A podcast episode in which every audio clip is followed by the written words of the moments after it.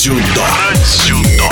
В подкасте принимает участие президент Федерации дзюдо России Сергей Соловейчик. В эти дни стоит оглянуться на уходящий 2023 год. За это время добыты не только две золотые награды на чемпионате мира. Федерация дзюдо России была как никогда активна.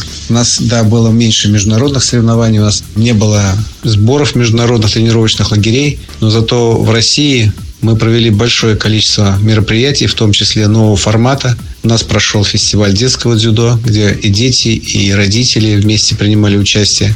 В этом году у нас открыла двери Академия единоборств в Сочи, в Сириусе. В этом году наша сборная команда, блестяще выступая на международных соревнованиях, в каждой весовой категории добилась олимпийских рейтингов или в некоторых категориях этот рейтинг набирается. В этом году Два наших члена сборной команды, Арман Адамян и Инал Тасоев, стали чемпионами мира.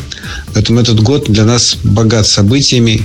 Нам есть чем гордиться. Вся сборная женская команда приятно удивила в этом сезоне. Я бы сказал, не удивила, конечно, это трудно назвать удивлением, потому что я знаю, какой огромный труд, сколько сил, сколько пота, крови проливается каждый день на тренировках. И поэтому это приятно видеть, как результаты все-таки тоже вслед за этими усилиями приходят. Я очень рад и за наших девушек. Конечно же, два чемпиона мира, как я уже говорил, Инал Тасоев и Арман Адамян. Это тоже пример героического труда и результатов оценки этого героического труда. Поэтому, ну, вся наша сборная команда, конечно же, вся сборная, я могу по каждому говорить, но вся сборная, любой член сборной команды, которые участвовали в международных соревнованиях и завоевывали олимпийские рейтинги и медали, они достойны огромного уважения.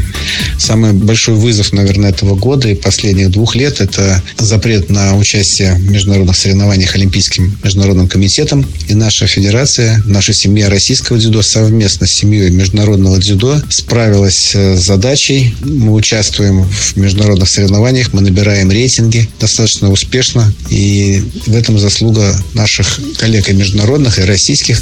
В стратегии две основные задачи. Первая задача – это золотые олимпийские медали.